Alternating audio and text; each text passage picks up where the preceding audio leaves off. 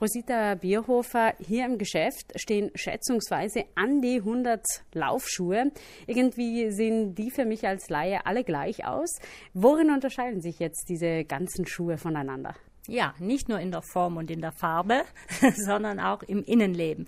Also es gibt Neutralschuhe, die für Normalfüßler geeignet sind oder auch für Menschen, die relativ gut ausgeprägte Fußmuskulatur haben. Da gibt es die leichteren Varianten.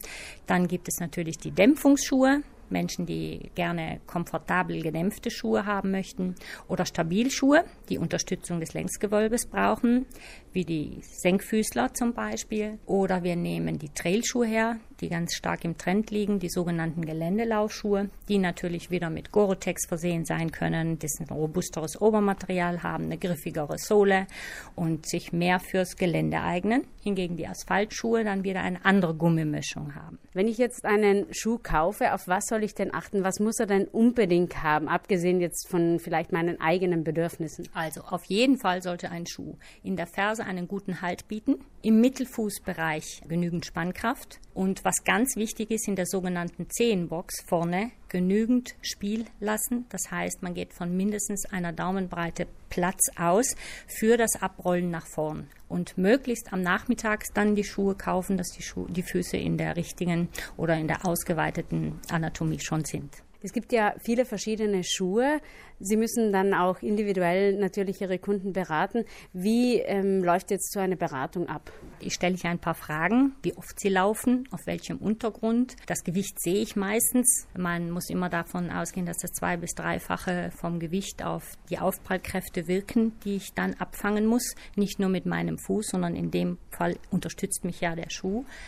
Dann frage ich noch, wie oft sie die Woche laufen und wie lang ihre Strecken sind. Das sind mal primär die Fragen, die ich abkläre, bevor ich ihn aus dem Fußspiegel stelle und dann den Fuß anschaue, das heißt den Fußtyp bestimme. Also die meisten gehen eigentlich in die Richtung des Normalfußes die Männer neigen mehr zu einem Hohlfuß und die Frauen eher zu einem Normalfuß oder eher einem Knick-Senkfuß, auch durch die anatomischen Verhältnisse. Und dann kommen wir barfuß auf unser Laufband und haben dann die Videoanalyse, damit wir dann die Beinachse auch sehen können, wie ich abrolle, ob ich über den Ferse komme oder ob ich über den Vorfuß abstoße.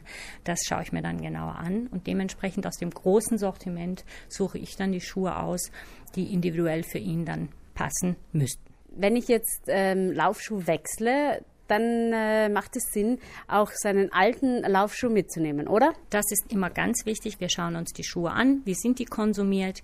Ich nenne das immer, wenn ich die Schuhe genauer untersuche, Spuren lesen. Ich drehe die Schuhe um. Ich sehe, wie die Gummimischung abgerieben ist. Und dann frage ich natürlich, hat der Schuh gepasst? Wenn ich jetzt im Geschäft einen Schuh probiere, dann kann man ja meistens auch ein Stück laufen.